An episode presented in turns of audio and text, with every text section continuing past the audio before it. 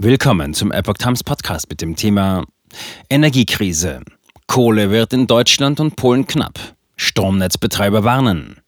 Ein Artikel von Epoch Times vom 4. Dezember 2022. Stein- und Braunkohle werden derzeit in großen Mengen für die Stromversorgung gebraucht. Die Preise für Rekordbriketts sind explodiert. Sie liegen bei über 1000 Euro pro Tonne für Privathaushalte. Eine Steigerung der Produktion ist nicht möglich. Um die Lücken der Stromversorgung in der derzeitigen Energiekrise zu decken, sind fossile Brennstoffe verstärkt zum Einsatz gekommen.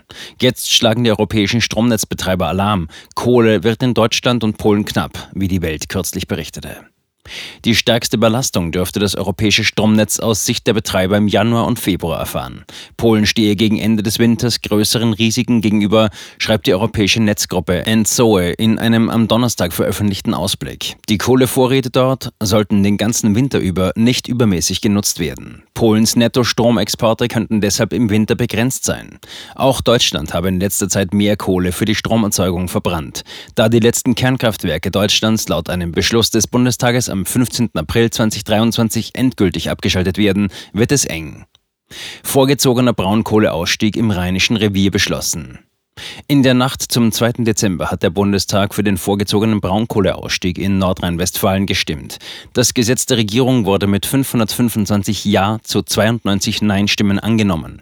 Zwei Abgeordnete enthielten sich. Den Kabinettsbeschluss hatte die Regierung Anfang November getroffen. Das Gesetz sieht vor, den Ausstieg aus der Braunkohle im Rheinischen Revier um acht Jahre auf 2030 vorzuziehen. Die letzten Braunkohlekraftwerke von RWE werden demnach am 31. März 2030 stillgelegt. Ursprüngliches Enddatum war der 31. Dezember 2038. Allerdings soll zeitgleich die Laufzeit von zwei Braunkohlekraftwerken, die eigentlich zum Jahresende stillgelegt werden sollten, bis Ende März 2024 verlängert werden. Das Bundeswirtschaftsministerium hatte zu dem vorgezogenen Ausstieg eine entsprechende Vereinbarung mit dem Energiekonzern RWE getroffen. Spätestens 2038 soll dann das letzte deutsche Kohlekraftwerk vom Netz gehen. So haben es Bundestag und Bundesrat Anfang Juli beschlossen. Kohlemangel. Weniger Ware für private Endverbraucher. Die Folgen für private Nutzer machen sich nach wie vor bemerkbar, da nicht nur Stein, sondern auch Braunkohle immer knapper wird. Braunstoffhändler in ganz Deutschland berichten von Engpässen und Kunden klagten über fehlende Ware, so die Welt. Dazu kämen die völlig überhöhten Preise. Im Internet würde die Tonne Rekordbriketts bereits zu Spitzenpreisen von 1400 Euro angeboten.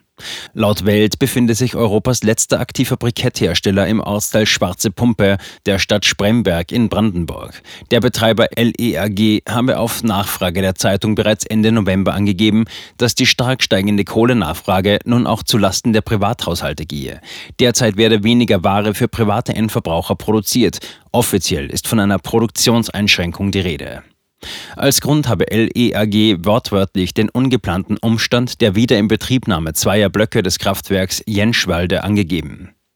Diese würde nun zur Stromerzeugung gebraucht. Mehr Kohle im Tagebau abzubauen sei aber nicht möglich, da die Kapazitäten voll ausgelastet seien. Die europäische Netzgruppe Enzoe gehe wegen der Kohlemangellage davon aus, dass ein zunehmender Anteil der Stromversorgung durch Gaskraftwerke erfolgen muss. Für die Angemessenheit des europäischen Systems werden beträchtliche Gasmengen benötigt, die etwa ein Drittel des europäischen Arbeitsgasvolumens erreichen könnten, so die Netzbetreiber.